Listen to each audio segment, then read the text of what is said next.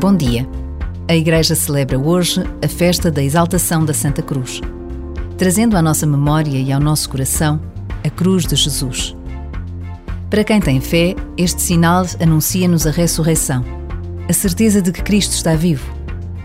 E esta é a certeza que ao longo dos séculos tem permanecido na vida dos homens, de mulheres, de jovens e de crianças que continuam a dar a vida por Jesus.